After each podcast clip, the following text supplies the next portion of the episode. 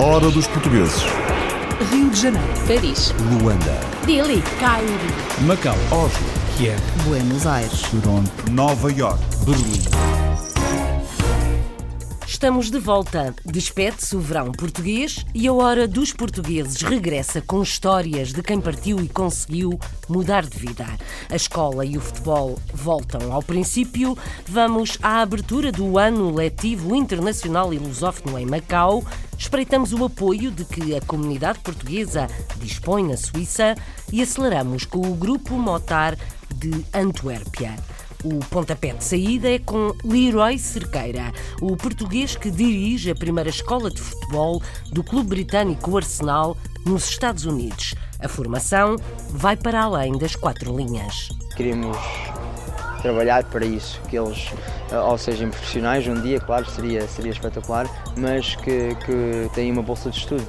Uh, e, e, que os pais não têm que pagar para ir para a universidade. Quando tu fores grande, queres ser como qual jogador? Cristiano Ronaldo. Ele é português e joga para o meu fa favorito, segundo favorito uh, clube. Futebol e formação. Nesta viagem da Hora dos Portugueses, paramos na Venezuela, onde se vai erguendo um santuário dedicado a Fátima, mas por agora o destino é Macau, onde o Instituto Politécnico recebe estudantes de todo o mundo lusófono. Hoje é um dia especial. Vamos falar em português. Agora, na Europa, paramos na Suíça, onde há uma associação para ajudar os portugueses a perceber e a lidar com o sistema. É um centro onde a gente pode encontrar eh, todo o tipo de apoio que a gente tenha, que a gente precise no momento, seja para fazer cartas eh, a nível de tribunais, estar em relação com, com, com os outros. O nosso interesse é poder favorecer a integração das pessoas que vêm do estrangeiro, neste caso de Portugal, encontrar um emprego segundo as suas competências. Damos um salto à Alemanha. O banco BKM especializou-se em clientes portugueses. Clientes e funcionários que fazem carreira. Tive uma formação completa dentro da, da BKM. Posso dizer que sou um filho da BKM. Aqui cresci dentro, aqui me formei e hoje faço exatamente a mesma coisa, dar a formação aos outros para que eles possam atingir também o mesmo que eu já atingi. Portugueses que vingam.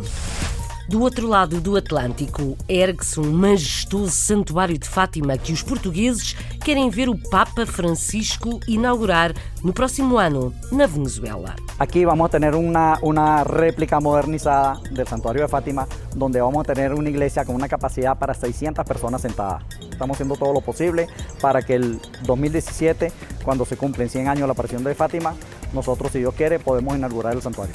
Passamos às novidades tecnológicas que facilitam a vida e encurtam distâncias. É essa a intenção do Consulado Português em São Francisco, que encomendou uma aplicação para telemóveis, tablets, computadores, serviços consulares na palma da mão, made in Portugal. É um aplicativo feito em Portugal, portanto, por uma empresa portuguesa.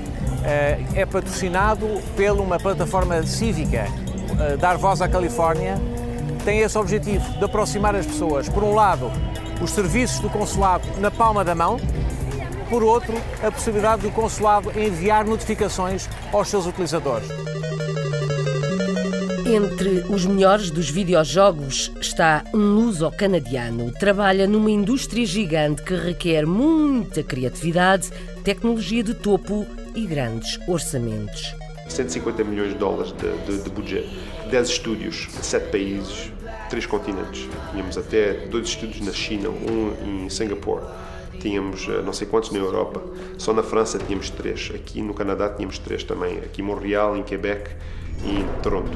Eu bati muitas vezes o nariz na porta. Se uma pessoa só experimenta uma vez, não tem grande chance. Pode acontecer, mas não tem grande chance. O, isto é, não é um sprint, it's a marathon.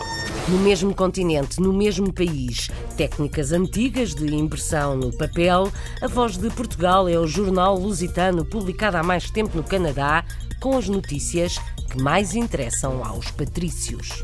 A gente tenta publicar muitas as festas uh, da comunidade. Isto aqui há, há muitas festas sempre. Tem vezes que não pode porlas todas. Mas a gente também tem uma coisa muito boa neste nosso jornal, que é os falecimentos. Porque há gente que vão velhinhos àquela página a abrir para ver quem é falecido.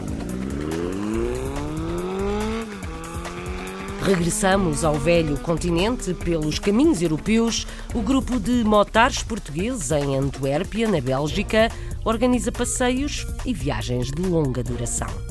Já fomos um ano a Portugal, Bruxelas, Luxemburgo, Holanda, Alemanha, República Checa. Ah, temos as nossas voltinhas já. Sem dúvida a viagem a Portugal foi a que mais marcou. Foram dois dias super cansativos. Chegamos lá, o corpo dói todo, a posição não é a mais confortável, mas foi um prazer enorme poder ir para Portugal de moto, foi muito bom. This is the last call for the 12 o'clock British Airways flight VA412 to Amsterdam. Posse de bola para Portugal, vai Éder, vai Éder, vai Éder, vai Éder, chuta, chuta, chuta! Gol! Gol! A primeira paragem é em New Jersey, onde o britânico Arsenal abriu a sua primeira escola de futebol em terras norte-americanas. A Academia Desportiva é considerada exemplar e é dirigida por Leroy Cerqueira, 29 anos, desde sempre ligada à bola. Para aprender os toques, as técnicas e as regras dos melhores na bola, há quem viaje muitos quilómetros até Mount Olive. O diretor das escolas de futebol do Arsenal, Mark Sorogood, elogia o trabalho do diretor português e é em português que escutamos Afonso Martins. O Arsenal abriu recentemente a primeira escola de futebol nos Estados Unidos. Em Mount Olive, New Jersey, oferece aos mais jovens a oportunidade de aprenderem o desporto rei, segundo o atrativo estilo do clube inglês. Leroy Sequeira é o diretor da academia, um português formado em marketing na Universidade de Montclair State, que nunca perdeu o futebol de vista. Passei a vida inteira no futebol, o meu pai foi profissional eh, em Portugal, uh, com Bolonenses, no tempo do, do e isso, e, e, o futebol sempre viveu uh, comigo e, foi uma coisa que sempre tive a, a paixão de, de, ao jogar futebol, ao trabalhar com o futebol e, e agora estou aqui com, com, com, 29 anos à frente de um projeto uh, super grande aqui nos Estados Unidos. Com escolas em 22 países dos cinco continentes, o Arsenal enviou a New Jersey uma equipa para supervisionar a abertura da nova academia. O trabalho que o Leroy tem feito para pôr tudo isto a andar tem sido fantástico. Obviamente que nós o apoiamos, porque ele fez um trabalho ótimo com os campos de verão ao longo dos últimos anos. As instalações aqui em Mount Olive, nunca vi nada assim antes. O Leroy e a equipa elevaram as instalações a um nível muito alto, com toda a promoção da marca, um escritório daquele tamanho, uma sala para a equipa, uma sala de musculação e preparação física e até a casa do clube, onde os pais podem ir relaxar enquanto os miúdos estão a treinar. É brilhante brilhante. Para já, a nova escola do Arsenal está aberta a crianças de ambos os géneros, dos 6 aos 11 anos. Na Academia de Mount Olive, aprendem que a expressão Play the Arsenal Way significa bem mais do que jogar um futebol bonito. É ser eh, um bom, um bom aluno, uma boa pessoa, vamos dizer, um role model. You know? Isso é importante para o Play the Arsenal. As condições e a filosofia de trabalho das escolas do Arsenal atraem as crianças e os pais. E nem as longas viagens são entrave, como explica o pai do jovem Eric. Venho uma hora de caminho para trazê-lo para aqui, porque conheço o projeto e conheço também o Leroy e sei que tem um projeto muito bom, diferente do que a gente tem aqui, que pagamos muito dinheiro, mas não há qualidade. Preparar os jovens aspirantes a craques para o futuro é uma das bases do trabalho da Academia Arsenalista. A longo prazo, isso pode até significar uma bolsa universitária. Queremos trabalhar para isso, que eles ou sejam profissionais um dia, claro, seria, seria espetacular, mas que, que tenham uma bolsa de estudo. Uh, e, e, que os pais não têm que pagar para ir para a universidade e, que, e depois disso nós sabemos que a estrutura do futebol no, nos Estados Unidos é através do MLS e, e, e o draft. Sob a direção do português Leroy Sequeira, a nova Academia do Arsenal nos Estados Unidos é a porta de entrada nos sonhos de muitas crianças. E, e quando tu fores grande, queres ser como qual jogador? Cristiano Ronaldo. Ele é português e joga para o meu favorito, segundo favorito uh, clube. Em pequenino se torce o pepino.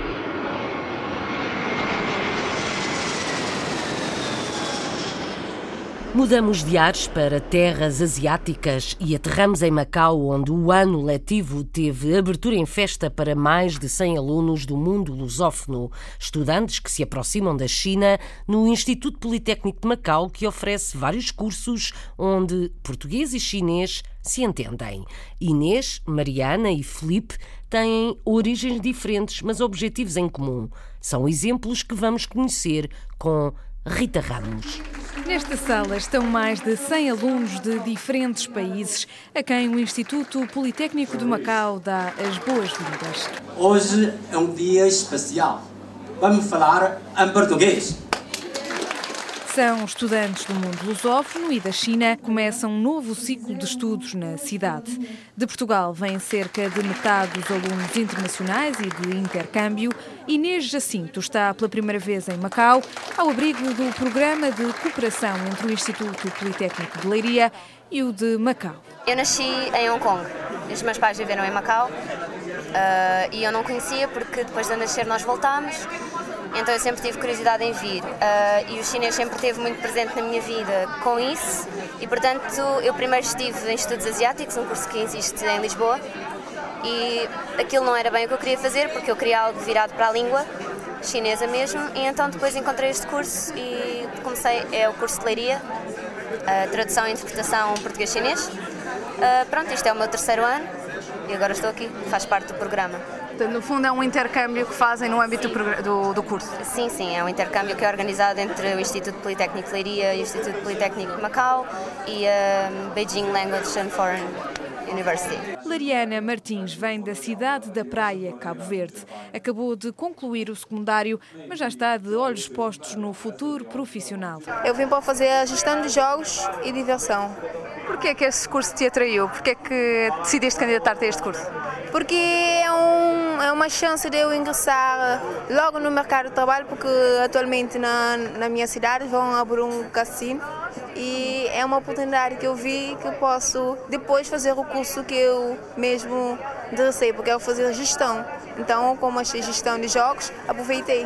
Felipe Eberle interrompeu o curso de comunicação que fazia no Brasil para vir até Macau. Tipo, além de ganhar uma bolsa, eu sempre achei legal a ideia de morar em outro país que não o meu, sabe? Então eu sempre sonhei com isso desde criança. Então quando surgiu essa oportunidade eu não pensei muito, sabe, e me inscrevi logo. Vai ser o primeiro ano que o Politécnico oferece a licenciatura em ensino da língua chinesa como língua estrangeira. O curso é composto por duas turmas, uma para alunos locais destinada a falantes nativos de chinês e outra para alunos não nativos. No total são oito os cursos que absorvem os mais de 100 alunos internacionais e de intercâmbio que ingressam pela primeira vez no IPE. A hora dos portugueses. A Suíça foi sempre um destino da imigração portuguesa menos ou mais qualificada. Ora, para resolver questões do dia a dia e problemas de um sistema diferente para quem chega, Nuno Domingos decidiu criar a Associação de Apoio aos Portugueses aponta caminhos para a integração, como relatam alguns utentes. Vanessa Santos. A experiência de imigrar pressupõe, na maioria dos casos, dificuldades com a língua, a compreensão do sistema político, jurídico, administrativo e de saúde do país de acolhimento. Para lutar contra os problemas de adaptação e para uma melhor integração do imigrante português na sociedade, existe na Suíça uma associação que faz a ponte entre o cidadão e a administração, no sentido de tornar mais fácil este processo. Chegamos a um país estrangeiro, onde não conhecemos a língua, onde não conhecemos os costumes, onde não conhecemos ninguém. Temos que arranjar maneira de encontrar uma solução.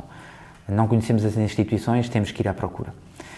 E, uh, por vezes, essas instituições estão cá, mas existe uma série de problemas por trás que nós não conhecemos. Uh, eu sofri essa, esses problemas, cheguei, não tive apoio e daí que, a partir de 2006, decidimos ajudar as pessoas, decidimos ir à procura de formações para estarmos à altura e depois, ao mesmo tempo, começamos a ajudar pessoas.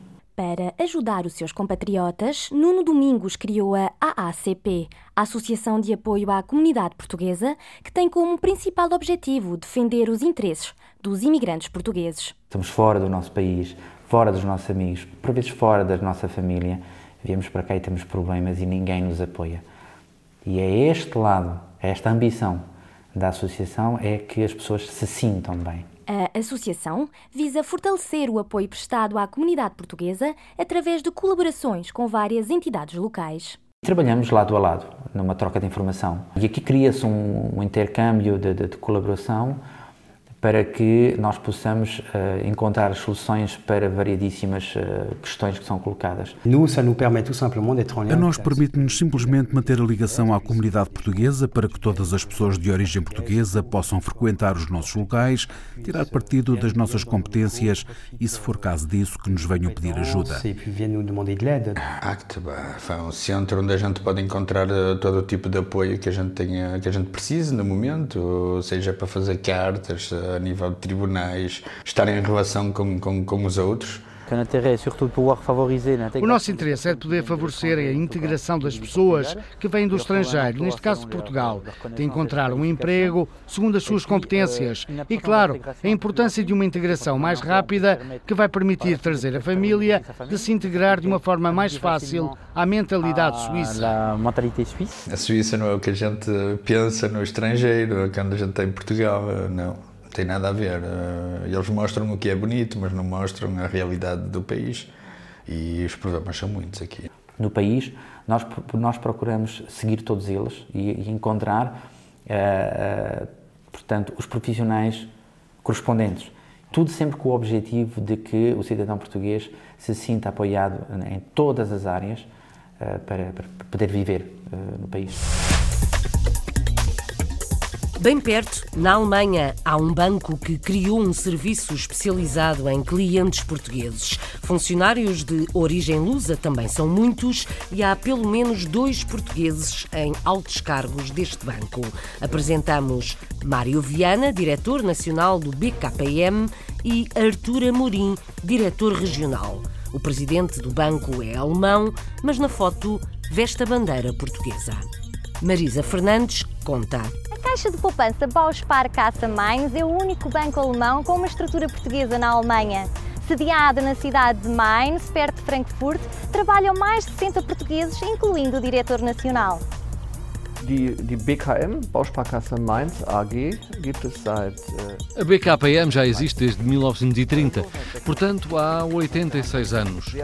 Isso quer dizer que temos uma longa experiência na poupança e no financiamento para a habitação. E temos há quase 30 anos uma organização empresarial especializada para trabalhadores e clientes que vêm de outros países e, portanto, que não sejam da Alemanha. Chama-se Organização para Cidadãos Estrangeiros. É uma secção bastante importante dessa essa organização, porque é para os cidadãos portugueses. Temos mais de 100 mil portugueses na Alemanha e nós, a BKPM, somos o único banco com poupança habitação e crédito habitação na Alemanha que tem uma organização especializada para clientes portugueses. Trabalham cerca de 60 pessoas na organização portuguesa e temos há meio ano um diretor nacional português, o Sr. Mário Viana. Rund äh, 60 Mitarbeiter im portugiesischen Vertrieb und äh, wir haben äh, seit einem halben Jahr einen portugiesischen Landesdirektor, den Herrn Mario Viana. Eu nasci em Vila Franca de Xira uh, há uns anos atrás. Vim para a Alemanha em 1993. Em 1998 entrei para o banco. Comecei também na formação uh, do banco, portanto comecei da parte mais baixa, onde formei-me. Uh, em 2004 era diretor Uh, depois fui viver para Hamburgo e aí cresceu tudo de uma forma grandiosa e desde então de 2016 passei então, a ser o diretor nacional da BKM. Portanto, tive uma formação completa dentro da, da BKPM. Posso dizer que sou um filho da BKPM, aqui cresci dentro, aqui me formei e hoje faço exatamente a mesma coisa, dar a formação aos outros para que eles possam atingir também o mesmo que eu já atingi. Nós temos uma grande organização portuguesa e queremos que ela cresça. Por isso, para nós foi claro que o diretor nacional não deveria ser alemão, mas um colega com experiência na comunidade portuguesa. É o Sr. Amorim e é responsável pela região de Baden-Württemberg e grande parte do sul da Alemanha. Uh, nasci perto daqui, de Mainz, nasci aqui, é uma cidadezinha perto que se chama Darmstadt, mas fiz a minha carreira escolar em Portugal e depois do meu serviço militar regressei à Alemanha. Aos poucos e poucos foi ingressando na área financeira e um, vai fazer para outubro deste ano 20 anos que eu estou a trabalhar neste banco e, cheguei à, diretiva neste, onde estou neste momento um, cerca, à volta de cerca de 7 anos, onde estamos vindo a fazer grandes trabalhos e fazer grande progressão na, na nossa comunidade. In diesem portugiesischen Vertrieb gibt es ungefähr knapp 10.000 Kunden. Nesta organização portuguesa existem cerca de 10 mil clientes que nós acompanhamos. O número de clientes cresce, obviamente, porque percebem que somos especialistas, mais concretamente com portugueses. Nós conhecemos a mentalidade, a atitude e os nossos trabalhadores sabem coisas que eu não sei, por exemplo, a língua. Não há nenhum banco na Alemanha uh, com tantos portugueses a trabalhar como aqui. Então é uma coisa que, que eu adoro porque sentimos todos em casa, falamos todos a mesma língua e podemos ajudar os nossos conterrâneos todos a terem uma melhor vida num país não é o nosso. Este banco dá apoio total em português para que os clientes possam saber as suas leis e ajudas alemãs na poupança e compra de casa. Além da forte rede de promotores, a BKM tem um papel muito importante nas várias iniciativas e eventos da comunidade portuguesa.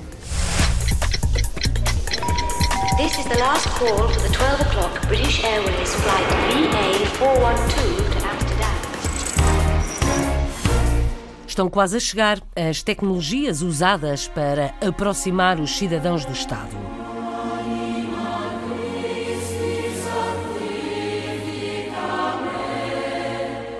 Para já, a fé em Fátima, além fronteiras. Venezuela, país massacrado pela crise económica e política, já lá vão muitos meses, mas, mesmo com dificuldades, os portugueses uniram-se para erguer um santuário à Nossa Senhora de Fátima.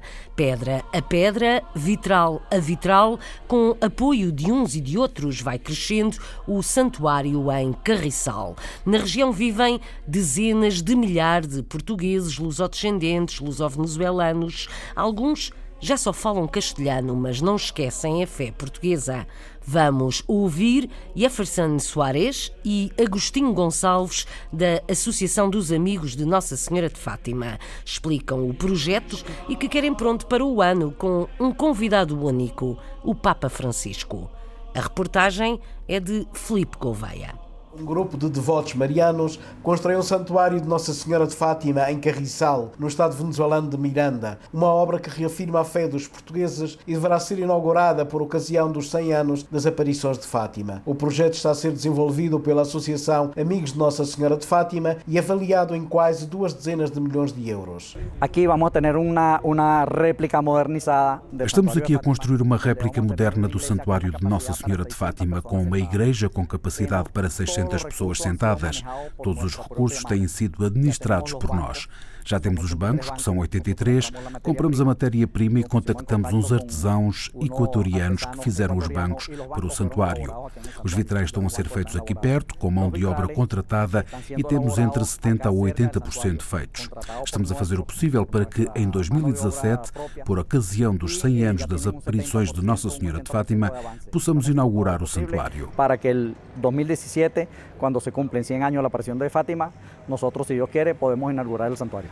As obras avançam, essencialmente com o aporte da comunidade de lusa local, que para angariar fundos realiza arraiais e espetáculos musicais que atraem também cidadãos de outras latitudes. Em 2013, o presidente da Venezuela, Nicolás Maduro, saudou a devoção mariana dos portugueses e aprovou um aporte de cerca de 4 milhões de euros. Esperam que o santuário seja inaugurado pessoalmente pelo Papa Francisco em 2017 quase 23 mil metros de construção. Temos quatro níveis. São quase 23 mil metros de construção. Temos quatro pisos de estacionamento e a área da igreja é de 1.400 metros quadrados. O vitral do fundo tem 144 metros e a imagem, que também estará no fundo, terá uma altura de 5 metros e uma tonelada de peso. Está a ser feita no Equador e daqui a dois meses deve chegar à Venezuela.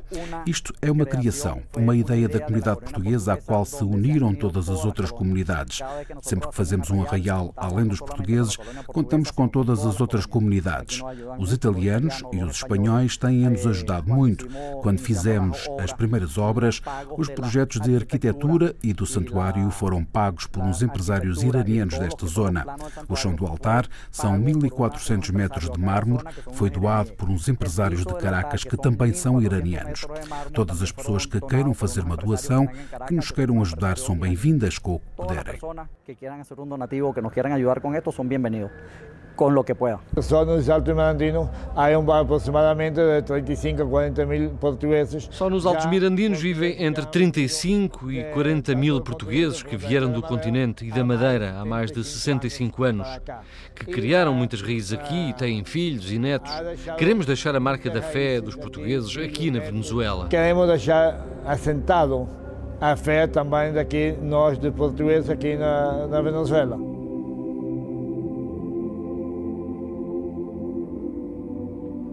Fazemos zapping e rumamos a São Francisco, nos Estados Unidos. O consulado português adotou uma aplicação para telemóveis e tablets que abre a porta dos serviços consulares para informações ou marcações, para poupar tempo e queimar distâncias. O cônsul Nuno Matias explica e o Nelson Ponta Garça traz a história à hora dos portugueses.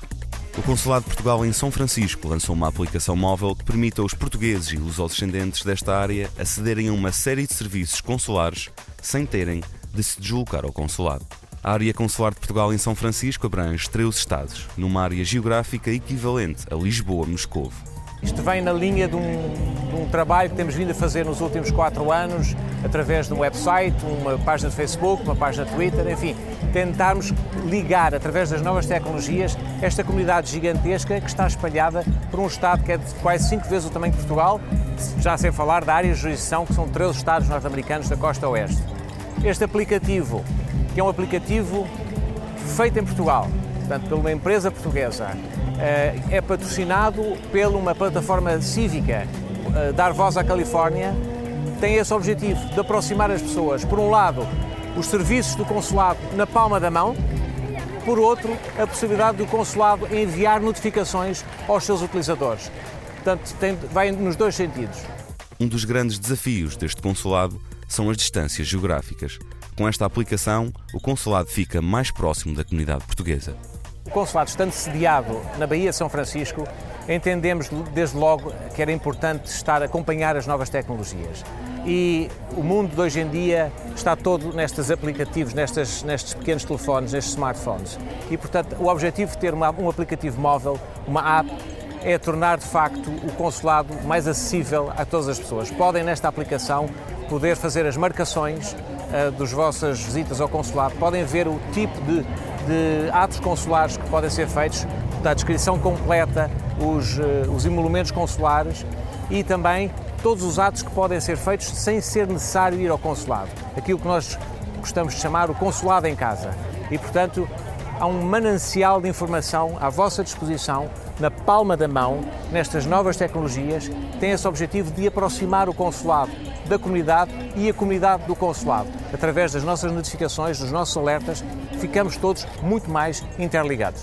Devido ao aumento da procura dos serviços consulares, são agora necessárias marcações prévias, que podem ser feitas através desta aplicação móvel. Nós iniciámos um processo de marcação online, ou seja, nós já não aceitamos, as pessoas não, não, não vêm ao consulado sem marcação, é preciso ter uma, um horário de marcação. Nós temos um dia por semana em que temos de estar fechados. Isto tudo porque subitamente tivemos, conhecemos um, um aumento exponencial das nossas solicitações e, portanto, há necessidade de acautelar que o serviço é feito e por isso precisamos de mais tempo sem atender ao público. Ou seja, aquilo que fizemos foi reduzir o tempo de atendimento ao público para nos dar mais tempo em back-office para poder fazer o processamento dos processos. A aplicação Portugal NSF já está disponível para download gratuito online. É uma iniciativa inovadora do Consulado de Portugal em São Francisco para aproximar cerca de um milhão de portugueses e lusodescendentes espalhados por 13 estados americanos. Na mesma América, a Nordeste, Montreal. O luso-canadiano Alexandre Amâncio faz parte da elite da indústria audiovisual com tecnologia mais avançada. A especialidade de Alexandre é computação gráfica tridimensional, técnica que desenvolveu ao serviço de agências militares e que agora aplica em grandes videojogos. Um trabalho de outra dimensão. Criar um jogo é como, ah, como qualquer forma de arte, ah, ser um autor ou qualquer coisa, é as experiências que uma pessoa vai buscar. Esse interesse vem, de, vem de, da minha história pessoal. Pedro Rodrigues. O luso-canadiano Alexandre Amâncio é uma referência mundial na computação gráfica tridimensional, técnica que desenvolveu primeiro ao serviço de agências militares e que mais tarde levaram até a indústria dos videojogos. Em 2005, Alex tornou-se diretor criativo na multinacional Ubisoft, que tem um dos seus estúdios no Mile End, bairro de Montreal, onde os imigrantes portugueses começaram a instalar nos anos 60, tendo gradualmente dado lugar a artistas e jovens profissionais atraídos pelas várias empresas criativas que aí foram chegando a partir dos anos 90. Arranjei trabalho numa companhia de, de uh, simulação visual. Trabalhava para projetos militares secretos, lá para o NATO. Uh, recebia só um mapa, umas fotografias e tinha que reconstruir aquilo em 3D. Passados os quatro anos, estava a começar a, a chatear-me daquilo, precisava de, de, de, qualquer coisa de novo, precisava de um bocadinho mais criatividade no meu trabalho. Anos depois, Alex viria a aperfeiçoar a sua técnica na Ubisoft, onde desenvolveu o programa de modelagem tridimensional Autodesk 3ds Max, que se tornou num standard da indústria dos videojogos, utilizado originalmente em Far Cry 2. Primeiro uh, projeto que eu fiz na Ubisoft é um jogo que se chama Far Cry 2. Aí o meu trabalho era diretor artístico. Pediram-me para escolher um, um, um sítio icónico visualmente. Olhei para montes de lados e comecei a pensar na savana africana, por causa da sensibilidade que eu tinha a esse continente, por causa da, da, das histórias dos meus pais. Os meus pais uh, cresceram em Angola. Um, o meu pai acho que foi para lá quando tinha seis meses. A minha mãe devia ter sete anos. Um, viveram lá, encontraram-se lá, casaram. A minha mãe estava grávida comigo quando uh, eles voltaram para Portugal. E depois a minha, a minha mãe tinha dois uh, irmãos aqui em Montreal e decidiu, meus pais decidiram vir para aqui, para estar com os, com os irmãos da minha, da minha mãe. Então vieram para aqui, acho em 79. Eu tinha 3 anos, 3 anos e meio vivemos na comunidade portuguesa, no Plateau Montréal, que era tradicionalmente a, a, região portuguesa, e uh, cresci lá até mais ou menos aos 12 anos. Quando era pequenino, ia muito a Portugal e lembro-me de ter visto aqueles castelos dos Templários, não é? aqueles castelos do, do, uh, da Ordem do Cristo e tudo. Tenho a certeza que isso é o que me deu gosto de escrever e é o que me deu gosto também de, de, de, me interessar em, em, em, filmes, em jogos e de trabalhar uh, numa companhia de jogos para fazer isso, para criar esses universos.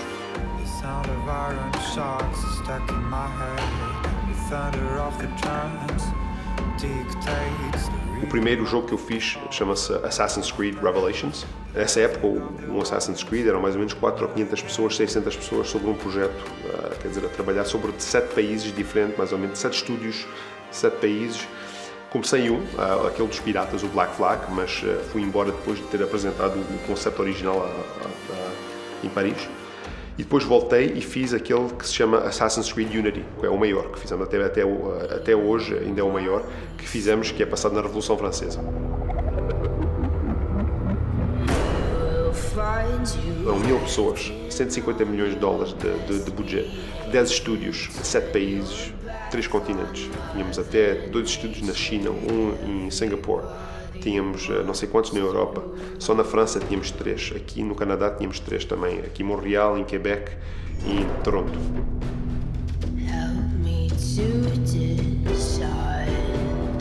Toda a gente que eu conheço que tem sucesso neste domínio uh, chegou aqui de uma maneira diferente. Okay? Uh, e a maneira é única a cada pessoa. Eu bati muitas vezes o nariz na porta, mas a cada vez que fiz isso tive fé que a um certo ponto há uma porta que ia se abrir. Se uma pessoa só experimenta uma vez, não tem grande chance. Pode acontecer, mas não tem grande chance. O, isto é, não é um sprint, it's a marathon. Na mesma cidade, noutra dimensão, porque remonta a outras eras, a Voz de Portugal no Canadá é jornal de referência, principalmente para os que emigraram nas décadas de 60 e 70. Começou a ser publicado quando a rádio era o único meio que dava a ouvir notícias do cantinho da Europa. Eduino Martins, açoriano há muito radicado na América, é o presidente do jornal e é uma figura que merece ser escutada. Tem histórias para contar, como também descobriu o Pedro Rodrigues.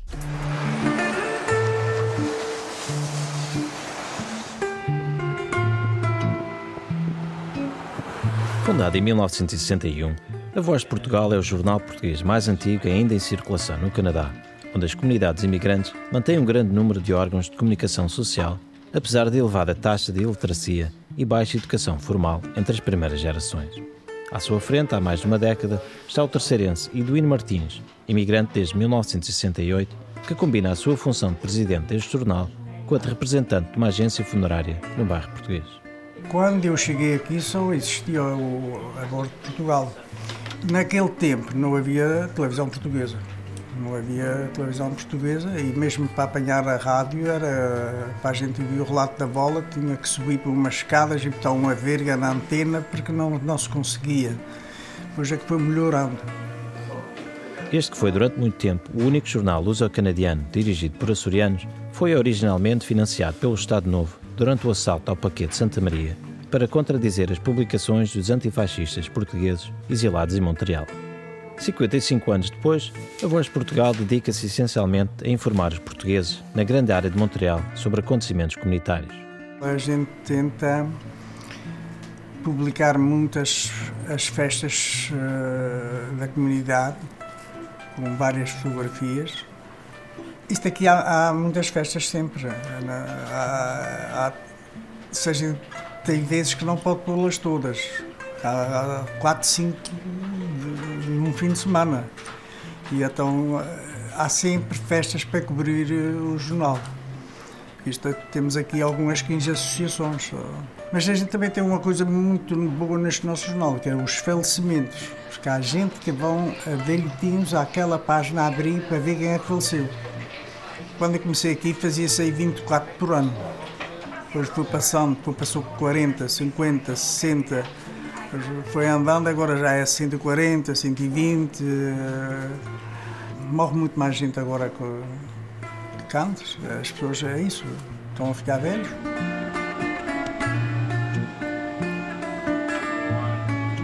É um jornal com 12 mil tiragens quando é no tempo normal do inverno, quando é no verão é menos. A gente estava a fazer 24 páginas, agora passar para 20, porque é o tal tempo baixo mas às vezes também sai com 40. Temos 24 colaboradores, ou há duas pessoas que são pagas. A internet mudou a aparência do jornal em todo o mundo. A partir da terça-feira à noite já pode abrir o internet e, pode ler o jornal. O jornal na internet é mais lido que papel. Tem entre 15 e 20 mil. Mas este jornal já uma vez esteve na internet uma semana 100 mil. Foi quando faleceu aqui, o, que mataram uma jovem portuguesa e a gente é que tivemos tudo primeiro, fotografias e, e, as notícias todas. E depois andava tudo atrás do jornal. Como eu trabalho muito na comunidade, há uma certa vantagem em apanhar publicidades não só no jornal, mas como nos funerais. E aí eu tenho muito mais possibilidade de chegar para uma pessoa, porque conheço-os todos, sou amigo, e é só dizer, pá, eu preciso isso assim assim. Há uma certa vantagem.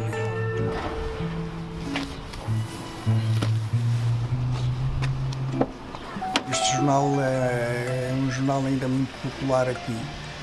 E se a gente vir de manhã, às vezes aí nos cafés, à quarta-feira, estão um monte de gente à espera só para apanhar o jornal, em vários lugares.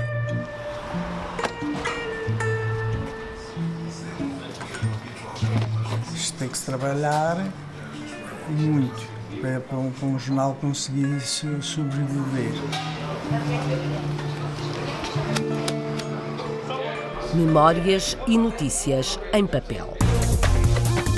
A hora dos portugueses. Aceleramos para um último destino europeu porque a hora está a passar. Portugueses de Antuérpia criaram um clube motar que lhes enche o tempo livre de passeios e aventura. Da Bélgica, por caminhos a norte e a sul, rolam e convivem e rolam. O João, o Calita e a Sandra contam como é. O ponto de encontro é no café. Carlos Pereira. Em Antuérpia, em frente do Café Fora de Horas, na Praça de São João, costuma juntar-se um grupo de amigos apaixonados por motas.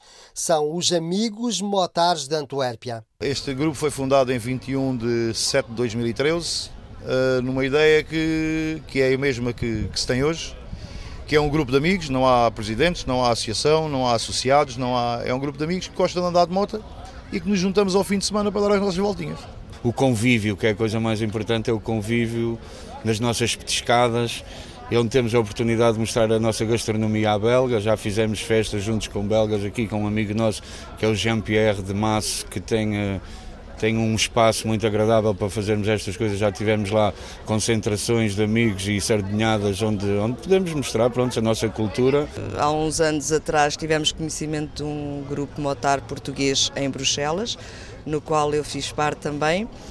Depois, como éramos mais membros de Antuérpia do que propriamente de Bruxelas, nós uh, acabámos por criar o nosso próprio grupo. Neste momento temos aí entre amigos à volta, que andam de moto à volta de 30, mas normalmente a saída nunca se consegue juntar todos, tirando nos aniversários. O grupo costuma juntar-se ao fim de semana e organiza passeios. Visitam várias cidades na Bélgica, mas também viajam pelo estrangeiro, individualmente ou ao encontro de outros clubes de motares. Já fomos um ano a Portugal, uh, Bruxelas, Luxemburgo, Holanda, Alemanha, República Checa.